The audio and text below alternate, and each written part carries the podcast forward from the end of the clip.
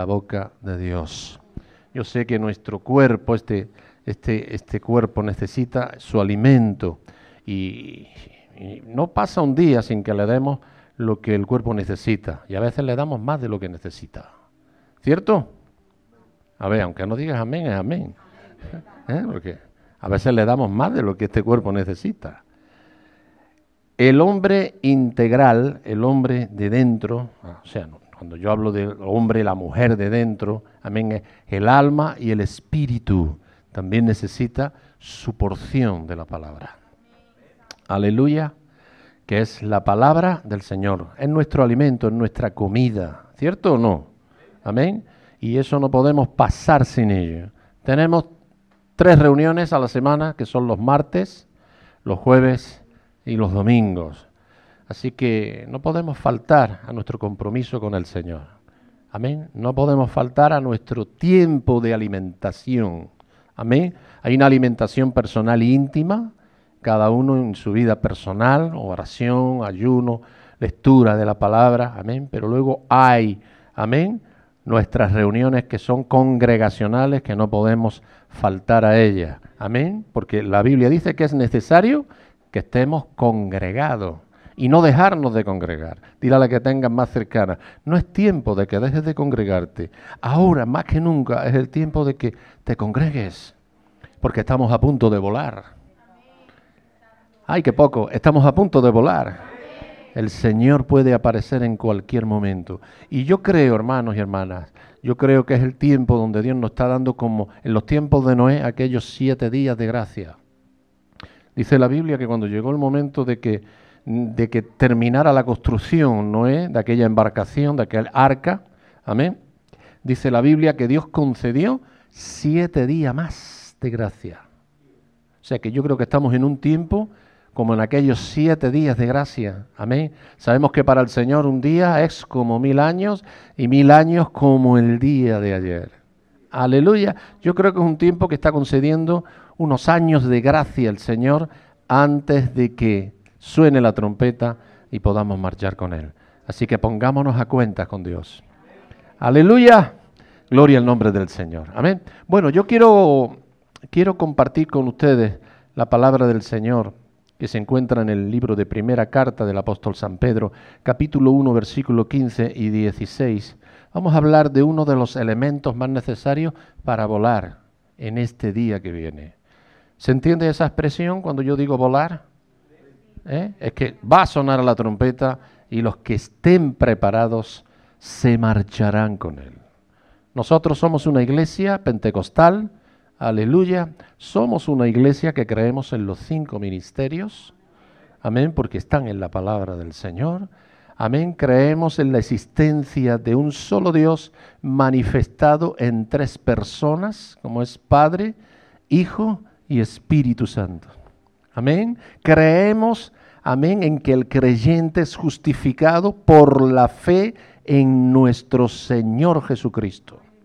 Y creemos que el Señor vendrá de nuevo para llevarse a su iglesia, la cual murió por ella hace más de dos mil años en la cruz del Calvario. Gloria a Dios.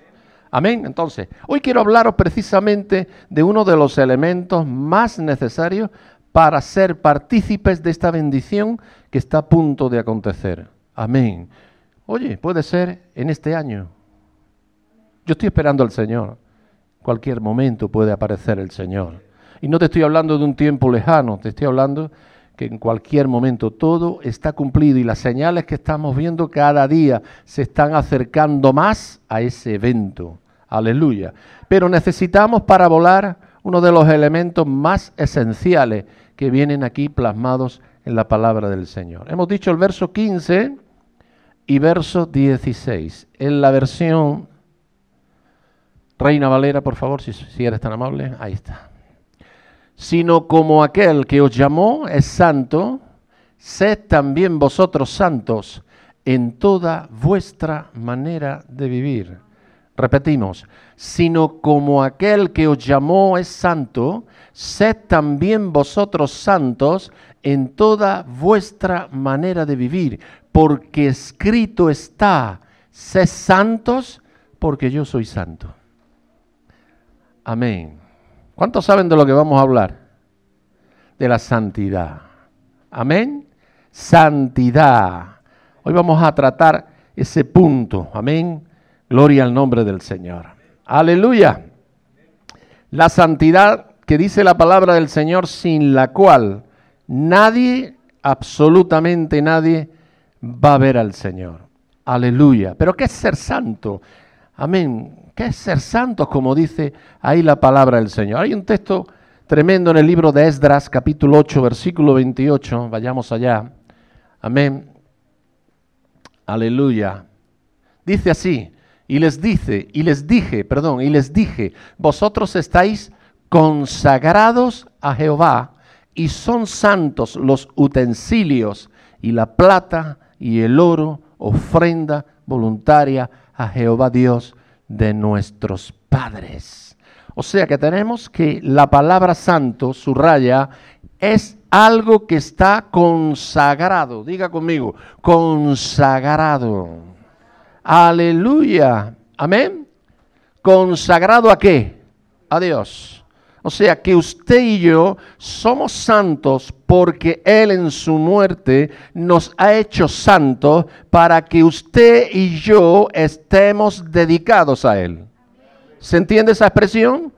Levante su mano conmigo y diga, yo tengo que vivir apartado y dedicado a Dios.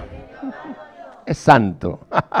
Aleluya. Gloria al nombre del Señor. Veamos en los originales qué significado tiene la palabra santo. Aleluya. Es la palabra griega 38. A ver, en el diccionario, en el diccionario.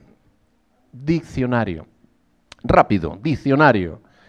La palabra G38. Amén. Vamos a ver el significado del original de esa, de esa expresión. Aleluya. A ver si eso entra.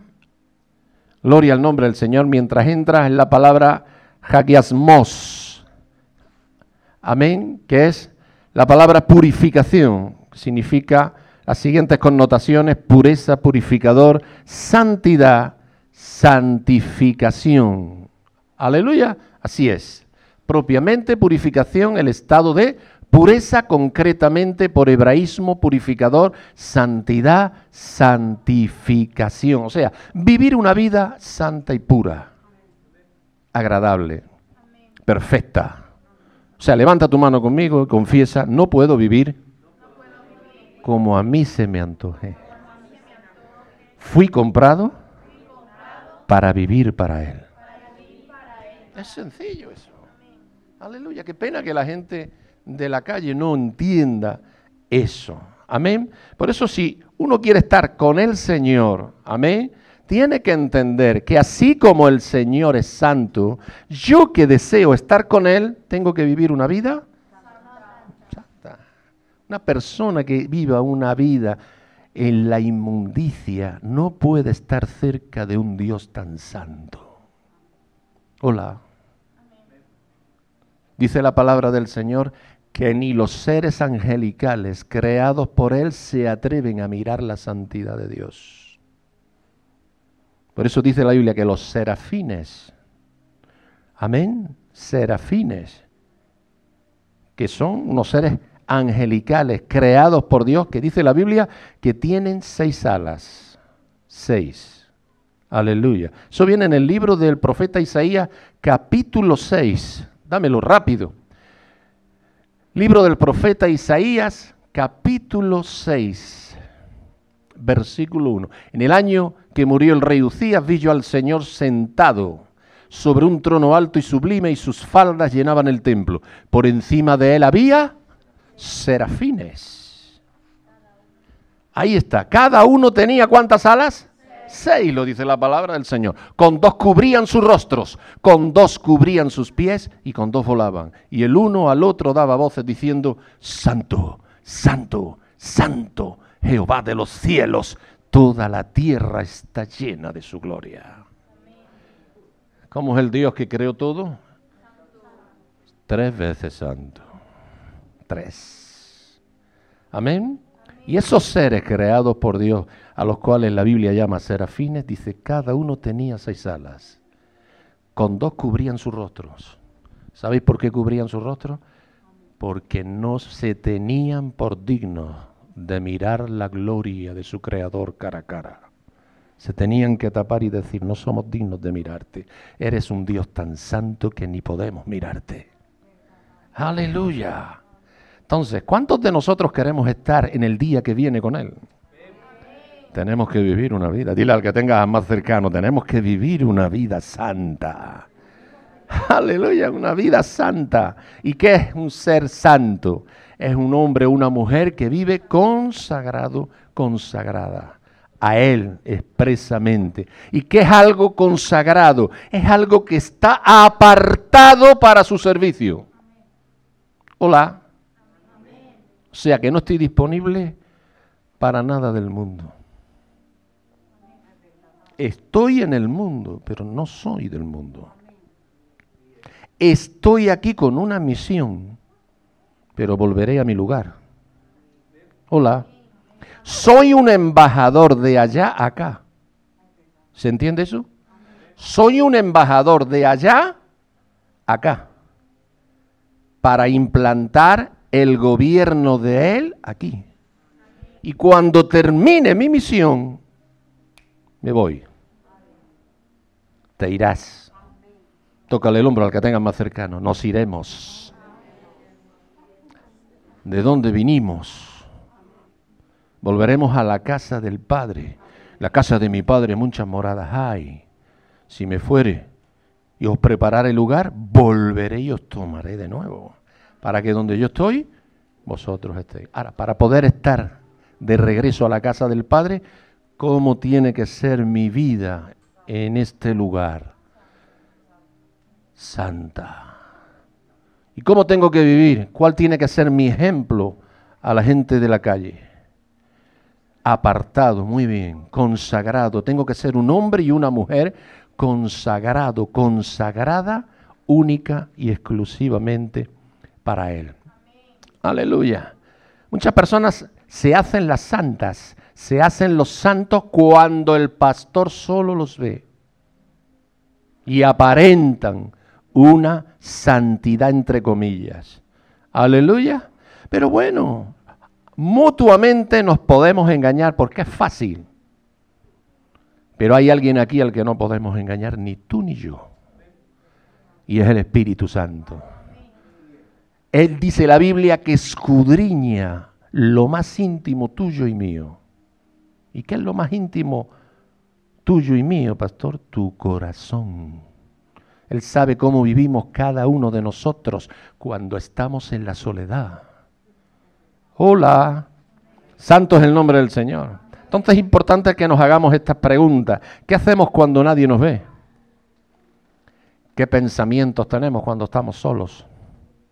¿Cómo reaccionamos frente a cualquier situación?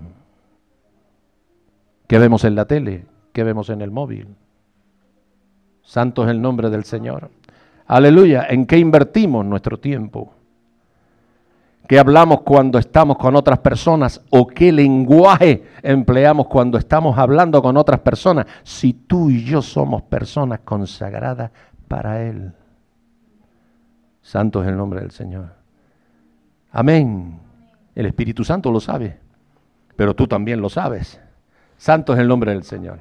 Por eso tenemos, escúchame bien lo que te voy a decir, tenemos exhortaciones de parte de Dios para que vivamos una vida santa, piadosa y apartada para el servicio del Señor. Lo que yo trato de decirte en esta tarde es que tú eres alguien muy especial. Amén. Has sido comprada a precio de sangre comprado por la sangre de Jesús. Le perteneces a Jesús. Díselo con una sonrisa a la que tengas más cercana. Perteneces a Jesús. Le perteneces. Dame la versión, la Biblia de las Américas en el libro de Romanos capítulo 1 versículo 7.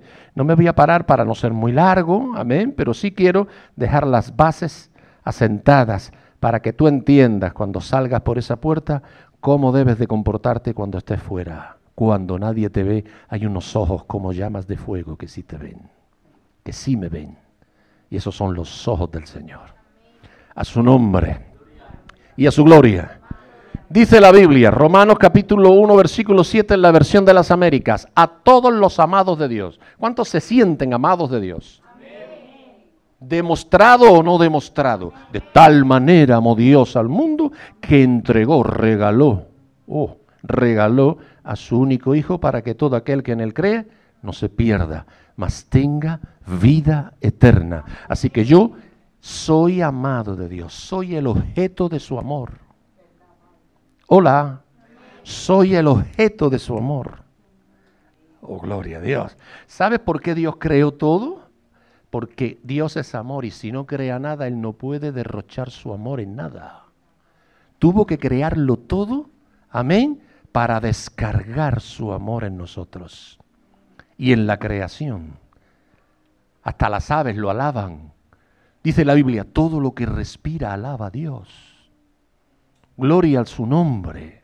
Gloria a su nombre. O sea que yo me puedo considerar amado de Dios, ¿sí o no? ¿Te puedes considerar amada de Dios?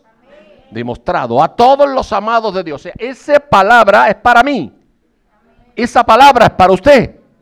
Esa palabra es para todos los que estamos aquí, sin excepción de nadie.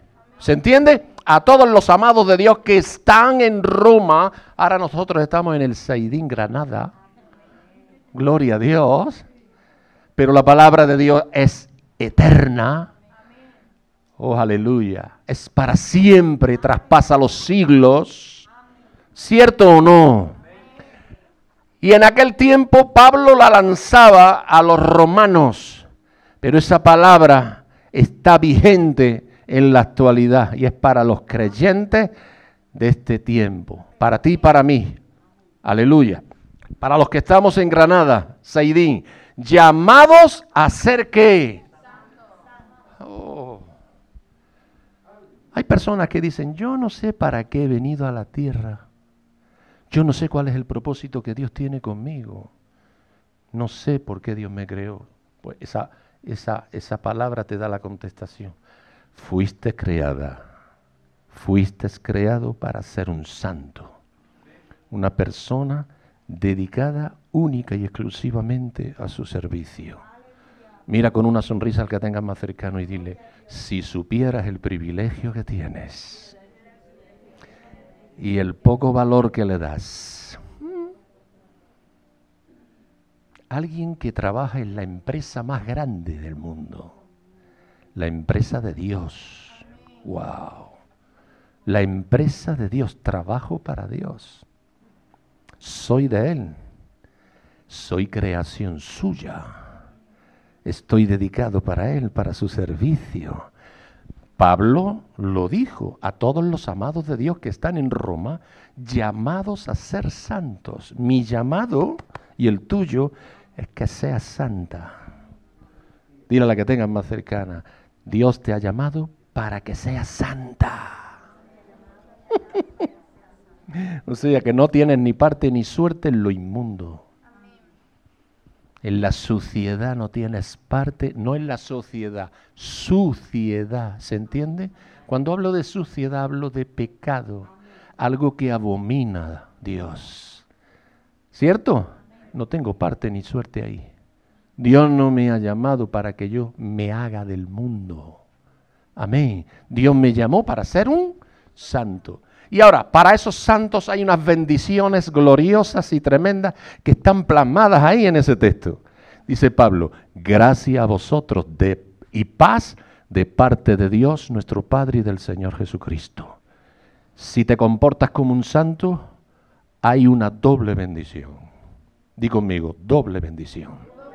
Tócale el hombro a la que tengas al lado. Doble bendición para ti si eres santa. ¿Qué bendición hay doble para ti y para mí por ser un hombre y una mujer apartado para Él? Gracia. ¿Y eso qué es gracia? El favor que recibo de Dios sin merecerlo. ¿Cuántos favores recibes de Dios sin merecer nada? ¿Eh? Todos los días. Te voy a poner por encima algunos de los favores que recibimos. Salmo 103, rápido. David, el rey David, siendo consciente de todo esto, hace miles de años ya lo confesó. Salmo de David, bendice alma mía al Señor, bendiga todo mi ser su santo nombre. Fijar bien que no sale de la Biblia la expresión santo, santidad. Amén. Bendice alma mía al Señor y no olvides ninguno de sus beneficios. Él es el que perdona todas tus iniquidades. Esa es la mayor gracia que tú y yo recibimos de Dios. Escucha bien lo que te voy a decir. Constantemente, diariamente, cada minuto, cada segundo, cada hora, cada día. ¿Cierto o no?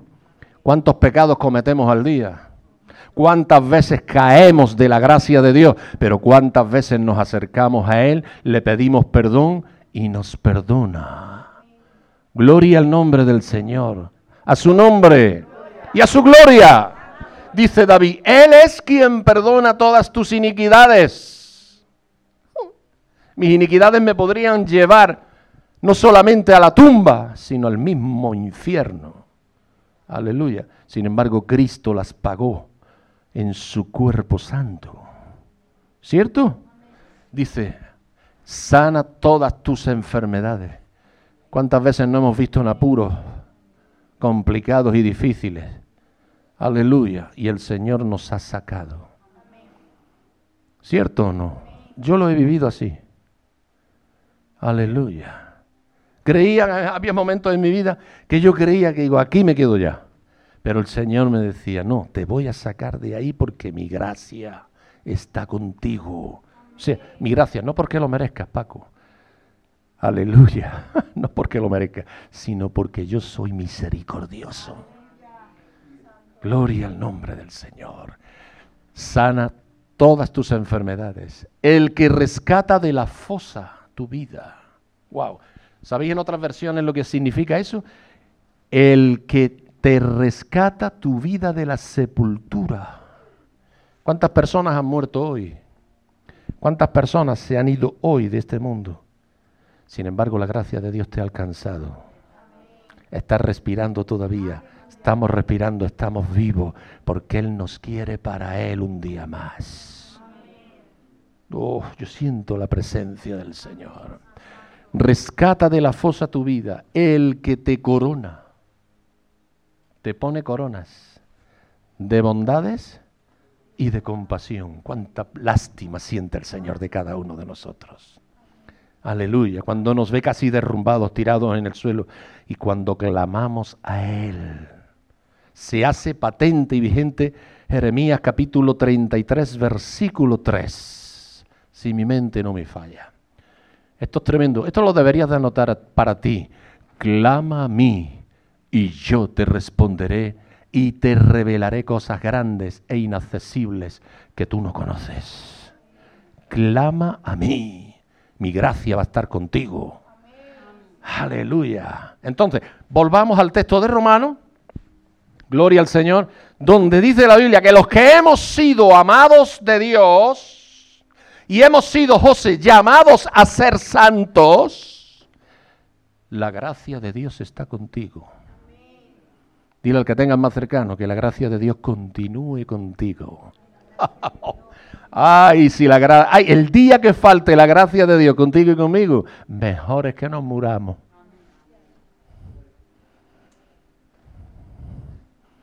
Dice, mi gracia estará contigo porque eres un hombre santo, eres una mujer santa. Pero no solamente eso. Esto que el mundo no conoce. Porque una cosa es la paz que el mundo promete que no es paz. Y otra cosa es la paz de Dios en ti. La, ¿Saben lo que es la paz? La herencia más grande y más tangible que el Señor dio antes de irse. Él dijo a sus discípulos, mi paz os dejo, mi paz os doy, no como el mundo la da. Ojo, eso no es paz. Amén. ¿Tú sabes lo que es tener la paz de Dios? Aunque te halles en mil y una tormenta, la paz, la bonanza, la quietud del Espíritu de Dios en ti te acompañará siempre. No te vas a alterar ni te vas a poner ansioso ni ansiosa por nada del mundo. Esas dos bendiciones van a estar contigo y conmigo por el solo hecho de vivir una vida, formar parte de los santos, de los que hemos sido llamados por el Señor a ser santos, a su nombre. Mira, Primera de Corintios capítulo 1 versículo 2 es la versión de la América. Rápido. Primera de Corintios capítulo 1 versículo 2. Fíjate lo que dice Pablo. A la iglesia de Dios que está en Corinto. Borramos Corinto y ponemos Saidín. ¿Podemos hacerlo? Sí. Aleluya. La iglesia de Dios que está en Saidín, Granada, a los que han sido santificados en Cristo Jesús, llamados a ser santos, con todos los que en cualquier parte invocan el nombre de nuestro Señor Jesucristo, de ellos y nuestro. El ser santo es una llave que te da acceso a invocar el nombre del Señor y que Él te pueda contestar. Nadie que no es santo invoca al Señor y el Señor le va a responder. Hola. Por eso cuando yo invoco el nombre del Señor y no hallo respuesta, tendré que hacer un, stock en mi vida y decir, ¿qué está sucediendo? ¿Por qué te invoco, te llamo y tú no me respondes? ¿Qué sucede? Y vas a sentir la voz del Espíritu Santo diciéndote, a ti o a mí, no estás viviendo rectamente delante de mi presencia. Yo me relaciono y me asocio con las personas que son santas porque yo soy santo. ¿Se entiende eso? Entonces, es un elemento esencial la santidad para poder ver el rostro del Señor. Este tipo de palabras no se predica en las iglesias. Se están predicando de otras muchas cosas para entretener a la gente. Aleluya, pero Dios no nos ha llamado en este tiempo para estar entretenidos con tonterías. Dios nos ha llamado para que nos purifiquemos y vivamos una vida santa, porque estamos a punto de volar y ver el rostro de papá. A su nombre y a su gloria. Entonces, los que son llamados a ser santificados y santos, dice la Biblia, con todos los que en cualquier parte invocan el nombre de nuestro Señor Jesucristo, Señor de ellos y Señor nuestro. O sea, si yo vivo una vida santa, Yané, tengo autoridad, legalidad de parte de Dios para invocar su nombre y que Él me pueda decir, heme aquí, hija, aquí estoy. ¿Qué te pasa? Aleluya. Es como el hijo que tiene un aprieto y va en busca de su papá y le dice, papá, ¿qué pasa? Aleluya. Gloria al nombre del Señor. Amén. Amén. Esa expresión, heme aquí, es una expresión muy de Dios. Y escúchame, no solamente de muy de Dios, sino de todas las personas que han sido de Dios también. Aleluya. Habla que tu siervo oye. Samuel, Samuel, heme aquí. Aquí estoy, Señor. Porque Dios llama a las personas santas. Te lo voy a decir más claro. Dios habla con santos y con santas. Dios no habla con cualquiera. Hola. Santo es el nombre del Señor. Entonces, fijémonos bien las exhortaciones que nos encontramos en la palabra, amén, para vivir una vida santa. Ahora, ¿cómo alcanzamos la santidad? ¿Cuántos de aquí están interesados en vivir cada día más santos, más dedicados, más apartados para Él? Vayamos al libro de Primera de Tesalonicenses, capítulo 5, aleluya, verso 23. Ahí nos vamos a encontrar, amén, la respuesta para alcanzar la santidad dice la Biblia, y el mismo Dios de paz os santifique por completo, y todo vuestro ser, espíritu, alma y cuerpo, sea guardado irreprensible para la venida de nuestro Señor Jesucristo. O sea que yo me debo de guardar en cuerpo, alma y espíritu me debo de guardar. Ahora, ¿cómo puedo llegar yo a ese momento de saber guardarme? Aleluya. Uno, aceptando a Jesucristo como nuestro Señor y Salvador personal. ¿Cuántos de aquí lo aceptaron? Aleluya. Si no lo aceptaste, hoy vamos a hacer una oración para que tú aceptes al Señor si no lo hiciste en su día.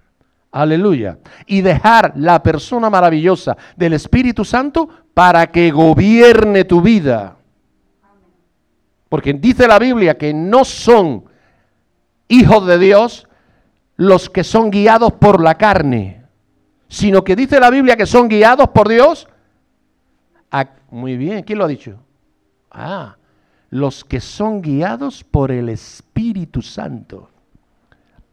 Aleluya. Y el mismo Dios de paz nos va a santificar. ¿Cuándo? Cuando yo le dejo mi vida al gobierno de Dios. ¿Qué es dejar algo al gobierno de otro? Imagínate que vas en un carro y tú vas conduciendo por H o por B, no te consideras apto ya porque a lo mejor estás sufriendo de la visión o estás sufriendo un mareo y el que va contigo le dices, toma tú el coche toma tú el auto, toma las riendas tú porque yo no puedo. Amén. Eso es de entregar el gobierno a otra persona. ¿Qué quiere decir eso? Aleluya. Que yo le dejo el gobierno de mi vida. Bastantes años he estado yo tratando de dirigir mi vida y ¿dónde la has llevado? ¿Dónde has llevado tu vida dirigiéndola tú? Al fracaso, a la ruina, a la derrota. Amén. Ya es tiempo de que le digamos al Señor, aquí tienes mi vida, toma el control tú de ella. Toma tú, aleluya. Toma tú ahora el control de mi vida. Seas tú quien lleves la dirección de todo mi ser, cuerpo, alma y espíritu. Aleluya. Dame la versión, dame Efesios capítulo 4, verso 22 al 24, en la versión PDT.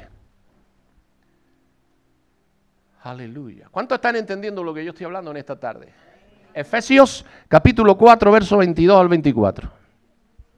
Efesios capítulo 4, verso 22 al 24. Se les enseñó a dejar atrás la forma de vida que llevaban antes. ¿Cuántos han dejado atrás la forma de vida que llevaban antes? ¿Sigue siendo la misma? ¿Sigues hablando igual? ¿Sigues pensando igual? ¿Sigues viendo lo mismo?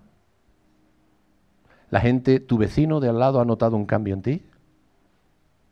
¿La gente sabe que eres una nueva criatura? Dice la Biblia, el que está en Cristo criatura nueva es. Las cosas viejas pasaron. Todas son hechas nuevas. Entonces, ¿qué es ser un santo? Ser un santo es haber dejado la vieja vida atrás. ¿Qué le dijo el Señor a Abraham? Sal de tu tierra y de tu parentela hacia una tierra que yo te mostraré. Sal. ¿Qué le dijeron los dos ángeles a Lot, a su esposa y a sus dos hijas? Sal y no vuelvas la cara atrás. No vuelvas tu rostro atrás. ¿Qué nos dice ahí el Señor? Se les enseñó a dejar atrás la forma de vida que llevaban antes. Ese viejo ser va de mal en peor por los deseos engañosos. Aprendieron a vivir una vida nueva en mente y espíritu. Y el 24 una bomba de neutrones. Sean gente nueva. ¿Eres nueva? Dile la que tengas al lado con arte y salero. ¿Eres nueva o eres la misma? ¿Eres nueva o somos todavía los mismos? ¿Eh? a veces nos encontramos a personas que no hemos visto durante años. No has cambiado, eres la misma. No, eso no quiero yo que me lo digan en el espíritu. No has cambiado, sigue siendo igual. Mal asunto ese. La gente tiene que notar que no soy igual. Tiene que notar un cambio en nosotros. Dice la Biblia que el endemoniado Gadareno, hola, vivía desnudo y en los cementerios se le fue la cabeza, pero dice que cuando tuvo un encuentro personal con el Señor, se lo encontraron en su juicio cabal y vestido. Cuando lo vio su mujer, dijo, este no es mi esposo. Si mi esposo vivía en los cementerios, se le fue la cabeza y se desnudaba y vivía desnudo. Y ahora me lo encuentro en su juicio cabal y me lo encuentro vestido. ¿Notó su esposa un, cambio?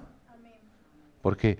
Porque tuvo un encuentro personal con el Señor todas las personas que nos hemos encontrado con el Santo, o oh, todas las personas que nos hemos encontrado con el Santo, tenemos que vivir una vida diferente. Tú no me puedes decir a mí que te encontraste con Jesús y que no se ha producido un cambio en ti. Si no se ha producido un cambio en ti, es porque no te encontraste con Jesús. Hola. Búscame el texto donde dice la Biblia que Moisés bajaba del monte y su rostro brillaba como el sol. ¿Sabes por qué, José? Porque estuvo 40 días con 40 noches al lado del santo, en la cumbre del monte Sinaí, recibiendo los diez mandamientos. Cuando él bajó de recibir los diez mandamientos, ni él sabía que su rostro brillaba. Cuando bajó a la llanura donde estaba todo, el pueblo de Israel, tuvieron miedo de mirarlo a la cara y se tuvo que poner un velo. Le tuvieron que poner un velo porque dice la Biblia que su rostro brillaba. Dice, cuando Moisés bajó del monte Sinaí llevaba consigo las dos tablas. Moisés no se daba cuenta de que por haber hablado con el Señor, la piel de su rostro estaba brillando. Dile a la que tenga más cercana con una sonrisa, el que vive cerca de Dios, las cosas de Dios se le pegan. El que vive cerca del mundo, las cosas del mundo se pegan. Por eso, ¿cómo es tu lenguaje, Santa? Santo, ¿cómo es tu lenguaje? Amén. Cuando estás solo en este aparatito, ¿con qué conectamos? Google. Y Google nos dice, estoy aquí, ¿qué quieres buscar? ¿Qué buscamos? ¿Qué vemos? En el trabajo, ¿qué lenguaje empleamos con nuestros compañeros? Aleluya. ¿Hablamos como ellos o hablamos como hijos e hijas del Señor? Hola. ¿Hemos tenido un encuentro personal con el Señor? Sí. ¿Os acordáis de aquel hombre llamado Jacob que tuvo un encuentro en Peniel con el ángel de Jehová? Aleluya. ¿Tuvo un encuentro personal, sí o no? Y le dijo, y le, búscame, búscame la historia, que no sé si está por ahí por Génesis, Génesis 33, ¿es posible? Le tuvo que decir, le, dijo Jacob, bendíceme. Y le dijo el ángel de Jehová, no te puedo bendecir hasta que tú no reconozcas que eres un inmundo. Porque sabéis, ¿sabéis cuál era su nombre? Jacob. ¿Sabéis lo que significa el nombre de Jacob? ¿Sabéis vosotros qué nombre es propósito? ¿Simboliza propósito? Los nombres para los judíos eran muy importantes. Por eso los judíos cuando tenían un chico una chica le ponían un nombre para que ese nombre los marcara de por vida. ¿Y los marcaba? Sí. ¿Cómo llamaron a Jacob? Jacob, ¿sabe qué cuál es su nombre? Suplantador, mentiroso, ladrón, usurpador. Por eso el Señor, cuando se encuentra con, él en Peniel, ¿qué fue lo primero que le cambió? El nombre, ya no te llamará Jacob. Ahora te vas a llamar Israel, que significa príncipe de mi pueblo. Por eso un hombre y una mujer que ha tenido un verdadero encuentro con el Señor, su vida, su propósito de vida es diferente, cambia. Por eso tú no me puedes decir que has tenido un encuentro con el Señor y sigue siendo la misma, sigue siendo el mismo. Es imposible, mira. Jacob llamó a este sitio Penuel y dijo, aquí vi a Dios cara a cara y sin embargo aún estoy vivo. Jacob estaba cojeando por su cadera dislocada y mientras pasaba por Penuel amaneció. Aleluya. Entonces, Jacob se acerca a Dios, se acerca al ángel de Jehová, andando con sus dos piernas bien. Cuando tiene un encuentro personal y una lucha con Dios, dice la Biblia que su andar cambió. Ahora empezó a andar cojo. Lo dejó Dios cojo. ¿Sabéis por qué Dios lo dejó cojo? ¿Queréis saberlo? Para que la gente no conociera el andar nuevo de Jacob con el andar viejo de, él. Tú andabas, creías que andabas bien, pero andabas robando, usurpando, mintiendo y estafando. Estafó a su propio padre y engañó a su propio hermano robándole la primogenitura. ¿Cierto o no? Aleluya. Pero lo dejó cojo para que toda, toda persona que volviera a conocer a Jacob supiera que aquella cojera le había provocado un encuentro con el Señor un encuentro con el Señor, dile a la que tengas más cercana, te hace andar diferente. Nos hace andar diferentes. Hola. Entonces debemos de despojarnos del viejo hombre, revestirnos, volvemos al texto anterior, revestirnos del nuevo hombre, amén. ¿Qué quiere decir despojarme? ¿Quién me da la, ¿Quién me da el significado de la palabra despojarse? Quitarse las vestiduras. Me tengo que desvestir del viejo hombre, de la vieja mujer. Aleluya. Vanessa, te tienes que desnudar de la vieja Vanessa y vestirte como la nueva Vanessa que te ha hecho Dios. A su imagen y semejanza. Entonces, dile a la que tengas al lado, me tengo que quitar las malas palabras, las malas acciones, los malos hábitos, las malas expresiones, la mala conducta, apartarme del pecado, consagrarme para Él. Eso es vestirse de Dios. ¿Cuántos están entendiendo lo que yo estoy hablando? Te lo digo más claro, tu vida tiene que dar un giro de 180 grados. ¿Tú crees que lo ha dado tu vida un giro de 180 grados? Si lo estás dando y no lo has dado, dalo pronto. No lo postergues. Aleluya.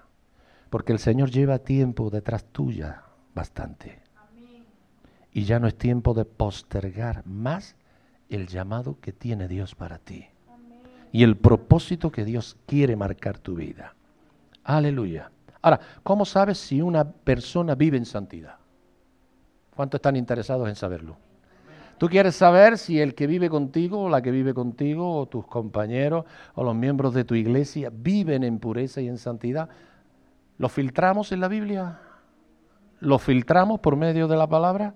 Para que ahí no haya error. Dame Gálatas capítulo 5, versos 17 al 24. Gálatas capítulo 5, versículo 17 al 24. Venga, pronto acabamos. Nuestra naturaleza humana desea lo que está en contra del espíritu y el espíritu desea lo que está en contra de la naturaleza humana. Los dos se oponen. Hay una guerra entre tus deseos y los deseos de Dios. Lo que tú deseas es contrario a lo que Dios desea. Entonces, tus deseos tienen que conectarse con los deseos de Dios. Pero ¿y si no son, pastor? Anula los tuyos y vuélvete a Él. Pero ¿y no puede anular los suyos y volverse? No, es que Él es un Dios tres veces santo. Somos nosotros los que lo necesitamos a Él, no Él a nosotros. ¿Se entiende eso? Eres tú y yo quien necesitamos a Él, no Él a nosotros. Mira, os voy a decir algo con una expresión más, más de pueblo, más poblerina. Tú sin Dios y yo sin Dios no somos nada. Él sin nosotros sigue siendo Dios. Entonces los necesitados somos nosotros. ¿Se entiende eso? Entonces mis deseos los tengo que anular si no están conectados con los de Él. Si tú no vinculas tu teléfono con la red wifi, no entras en Internet. Si tú no te conectas con Dios, no entras en el mundo del Espíritu lo espiritual nunca se te va a revelar. Entonces mis deseos tienen que quedar anulados y conectarme a los deseos de Dios. Por eso Pablo decía, ya no vivo yo. Gálatas 2.20 dice, y ahora volvemos ahí, ponme Gálatas 2.20, dice, porque para mí el vivir es Cristo y el morir ganancia. Ya, ya no vivo yo, Cristo vive en mí. Ahora ya no vivo yo, sino que Cristo vive en mí. Y mientras vivo en este cuerpo, vivo por fe en el Hijo de Dios, quien me amó y se entregó su vida para salvarme. O sea, Pablo dice, vivo para Él. Me desconecté del mundo y vivo conectado solamente por aquel que me amó y me salvó. Volvemos al texto anterior. Aleluya. Dicen, nuestra naturaleza humana desea lo que está en contra del espíritu y el espíritu desea lo que está en contra de la naturaleza humana. Los dos se oponen. Por eso ustedes no pueden hacer siempre, subraya eso por favor para que, para que lo vean todo. Por eso ustedes no pueden hacer siempre lo que se les antoja. Hola. ¿A cuántos les gusta ese texto? Ay, pastor, qué texto más pesado es ese. Pero está ahí. Tenemos que aceptar. Yo no puedo anular eso. Yo no puedo vivir toda mi vida haciendo lo que me plazca. Es tiempo de que dejes ya tu vida de hacer lo que se te antoja y empezar a hacer lo que Dios quiere. Si se dejan guiar por el Espíritu, quedan libres de la ley. ¿Qué quiere decir eso? Cuando tú vives para Dios y cumpliendo lo que Dios dice, ¿qué ley, qué ley humana y divina te va a condenar? Ninguna, porque estás haciendo lo que Dios dice. Si tú cumples con las leyes del sistema, ¿qué juez te va a condenar? ¿Qué policía va a golpear en tu puerta diciéndote, venga, que vente con nosotros que va al calabozo? No, ¿qué has hecho tú para que te puedan llevar? Nada.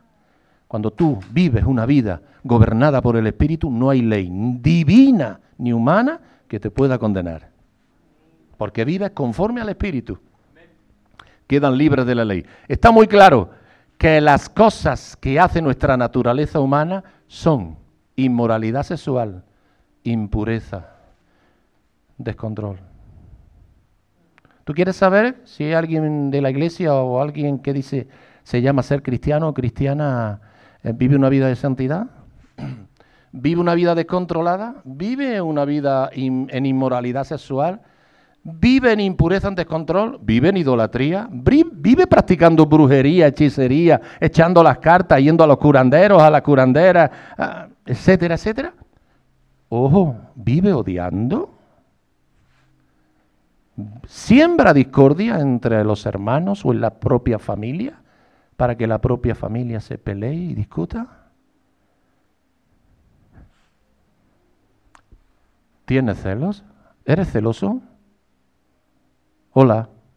Qué serio, Padre Santo. No me asusten. ¿Eres celosa? Y dices todavía que amas a Dios y vives en pureza y en santidad. No. Los celos tienen que estar fuera. ¿Te airas con facilidad? ¿Eh? ¿Te dan ganas de coger al crío y tirarlo por la ventana? ¿Te dan ganas de tirar al marido por la ventana? Marido, ¿te dan ganas de tirar a la mujer por la ventana? ¿Te airas? ¿Eres iracundo? ¿Soy iracundo? ¿Tú eres iracunda? No vives en pureza y en santidad. Rivalidades. La vida, la vida cristiana no es una vida de competencias. Hoy en las iglesias, lamentablemente, les encantan las posiciones y a ver quién ora mejor, quién canta mejor, quién predica mejor. Rivalidades, peleas, divisiones, envidias, borracheras, parrandas. ¿Se entiende esa presión? ¿Quién entiende lo que es parranda? Fiesta, juerga. Y otras cosas parecidas. Fíjate, escucha. Ya les, ya les advertí contra eso y ahora les vuelvo a decir lo mismo. ¿Por qué Pablo le tiene que escribir a los Gálatas la misma cosa dos veces? Porque no lo habían corregido. Seguían siendo los mismos la iglesia de los Gálatas. Dice, os vuelvo a decir lo mismo, que todos los que hacen eso no tendrán parte en el reino de Dios. ¿Tú quieres tener parte y suerte con, con el Señor? Entonces, ¿qué es lo que yo tengo que hacer para que una vida de santidad se manifieste en mí.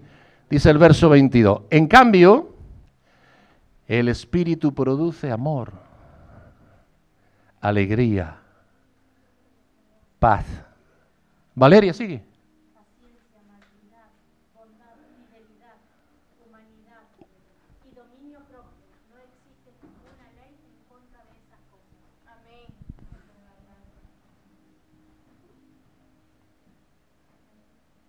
Entonces, quien vive en santidad manifiesta los frutos del Espíritu, no los de la carne. ¿Cuáles son los frutos del Espíritu? Amor, gozo, paz, paciencia, benignidad, bondad, fe, mansedumbre, templanza. Dice Pablo, contra tales cosas no hay ley que valga. Aleluya. Dios en esta tarde noche te llene de su presencia para que su presencia y su gloria te lleve a una vida de santidad cada día más. Ames la pureza y la santidad sin la cual nadie va a ver al Señor. Aleluya. Amén. Te voy a decir dos cosas que vas a recibir rápidamente.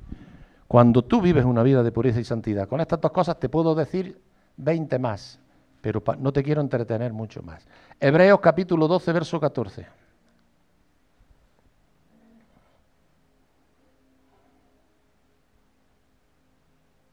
Oh, traten de vivir en paz con todo el mundo y tengan una vida libre de pecado. El que no tenga una vida dedicada a Dios no podrá ver al Señor. Dámelo en la Reina Valera. Seguid la paz con todos y la santidad, sin la cual nadie verá al Señor.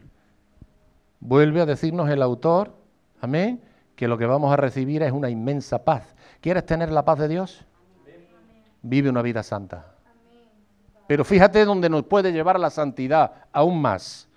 Rápidamente. Salmo 37, 28. Porque Jehová ama la rectitud. No desampara a sus santos. ¿Tú quieres que el amparo de Dios esté siempre contigo? ¿En tu casa? ¿Con tus hijos? Con tus nietos, con tu descendencia hasta la tercera y cuarta generación? ¿Tú quieres que las alas de Dios te cubran? ¿El abrigo del Omnipotente y del Altísimo te tape? Porque Jehová ama lo que es recto. No desampara a sus santos. Escucha esto. Para siempre serán guardados. Uh, para siempre. No un año, no dos, siempre mas la descendencia de los malos será destruida. Pero si la descendencia de los malos es destruida, los que aman la santidad, ¿cuál va a ser el final de su descendencia? ¿Eh? Bendecida. Tú puedes levantar tu mano y decir, mis descendientes todos van a ser benditos en el nombre del Señor. Mis hijos, mis nietos, mis bisnietos, mis tataranietos Aleluya, gloria al nombre del Señor. Yo los bendigo aún sin conocer. Amén. Los bendigo aún sin conocer. Conozco a seis nietos míos nada más. Es que no tengo más. Amén. Ya me darán lo que faltan, me darán más. Gloria al nombre del Señor. Amén. Pero los que conozco ya son benditos y de Dios para siempre. Y Dios no los va a desamparar porque son suyos. Para siempre serán guardados. Los justos heredarán la tierra y vivirán para siempre sobre ella. Oh, gloria al nombre del Señor. A su nombre y a su gloria. Salmo 119, 47. Y te bendigo con este salmo. Y nos vamos. Y me regocijaré en tus mandamientos. ¿Qué versión es ella? ¿Esa? 119, 47, ahí está, sí. Me regocijaré en tus mandamientos, los cuales he amado. Gloria al nombre del Señor. ¿Amas verdaderamente la paz del Señor? ¿Amas los mandamientos de Dios? A ver, ¿cuántos de aquí aman los mandamientos de Dios? Y algunos podrán decir, ¿qué conexión tiene ese texto con, lo, con el tema que estamos tratando? Mucho. Mucho. Dice la Biblia, me voy a regocijar en tus mandamientos, los cuales yo amo. ¿Y cuál es uno de los más grandes mandamientos de Dios para poder verlo? ¿Cómo dice, pastora? Sé santo porque yo soy santo. Sin santidad nadie me va a ver. Ponte de pie, aleluya.